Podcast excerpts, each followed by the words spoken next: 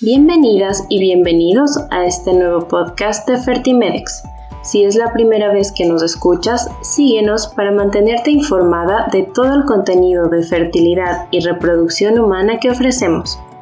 Como Fertimedex nos encontramos comprometidos a ayudarte y guiarte en este maravilloso camino de ser mamá. En este capítulo estaremos hablando de la donación de óvulos. ¿Qué efectos secundarios me genera la donación de óvulos? Un síndrome de hiperestimulación ovárica. Se da por una respuesta exagerada a la medicación hormonal por alteraciones en la permeabilidad de los vasos sanguíneos, llevando el líquido desde su interior a la cavidad uterina, que conlleva a hinchazón, dolor abdominal, náuseas, vómitos, entre otros. Torsión ovárica. Los ovarios se unen al útero por medio de un fino ligamento que al incrementar el tamaño de los ovarios por la estimulación hormonal puede girar sobre su propio eje, generando dolor abdominal muy intenso. ¿Puedo donar óvulos si acabo de tener un bebé?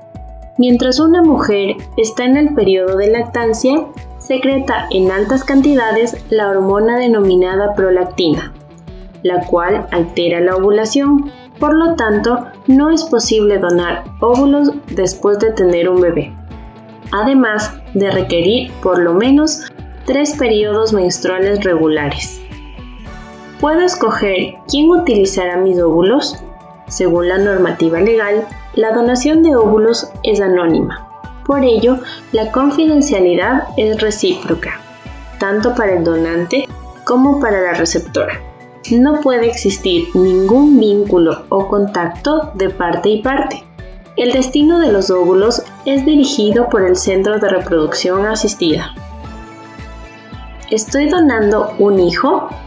Donar óvulos no es donar un hijo, ya que los óvulos son gametos femeninos que tienen que fertilizar con un gameto masculino, generando un embrión. Lo que una ovodonante otorga es la posibilidad para una mujer de tener el bebé que tanto desea. ¿Puedo hacer ejercicio durante el proceso de ovodonación? La donante de óvulos deberá mantener una rutina normal sin actividad física de moderado y alto impacto, desde el momento que inicia la medicación hormonal hasta la punción folicular para evitar complicaciones. ¿Son peligrosos los medicamentos hormonales empleados en las técnicas de reproducción asistida?